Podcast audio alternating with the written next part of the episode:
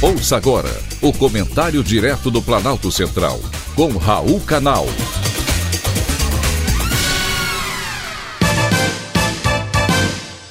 Queridos ouvintes e atentos escutantes, assunto de hoje: pílula da inteligência. De tempos em tempos, surgem medicamentos que seriam para uma determinada doença e acabam sendo usados para outra necessidade totalmente diversa. Todavia, nem sempre dá certo. A droga do momento é o metilfenidato, um psicoestimulante tarja preta indicado para tratar um transtorno psicológico, que todavia está sendo usado pelos jovens para turbinar a inteligência e capacidade de concentração.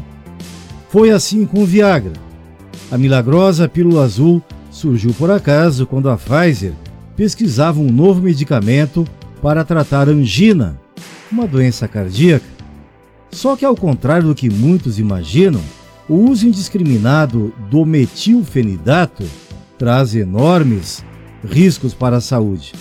Para começar, ele não apresenta comprovação científica de que aumente a inteligência. De acordo com os médicos, pode sim atuar sobre a capacidade de concentração, mas também ter como efeito colateral aumento da ansiedade, dores de cabeça, perda de apetite e até mesmo gerar, provocar alucinações.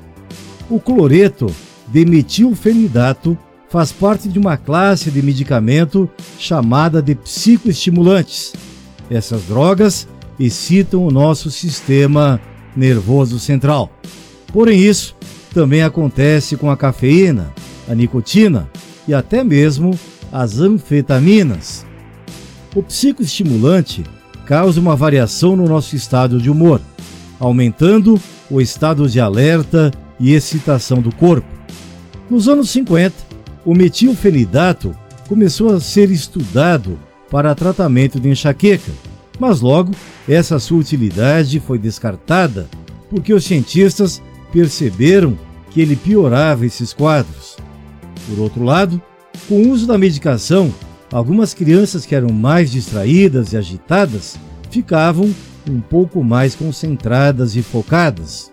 Por isso, o medicamento, que teve sua formulação aprimorada ao longo dos anos, hoje auxilia o tratamento do TDAH, transtorno de déficit de atenção com hiperatividade.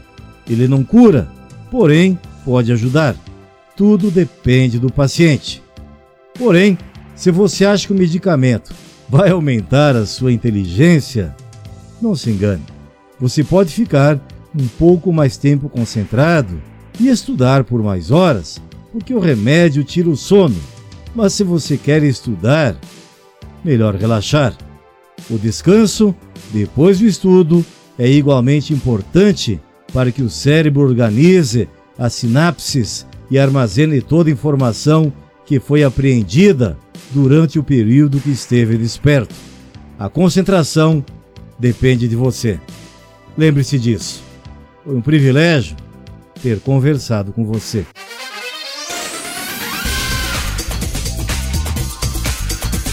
Acabamos de apresentar o Comentário Direto do Planalto Central, com Raul Canal.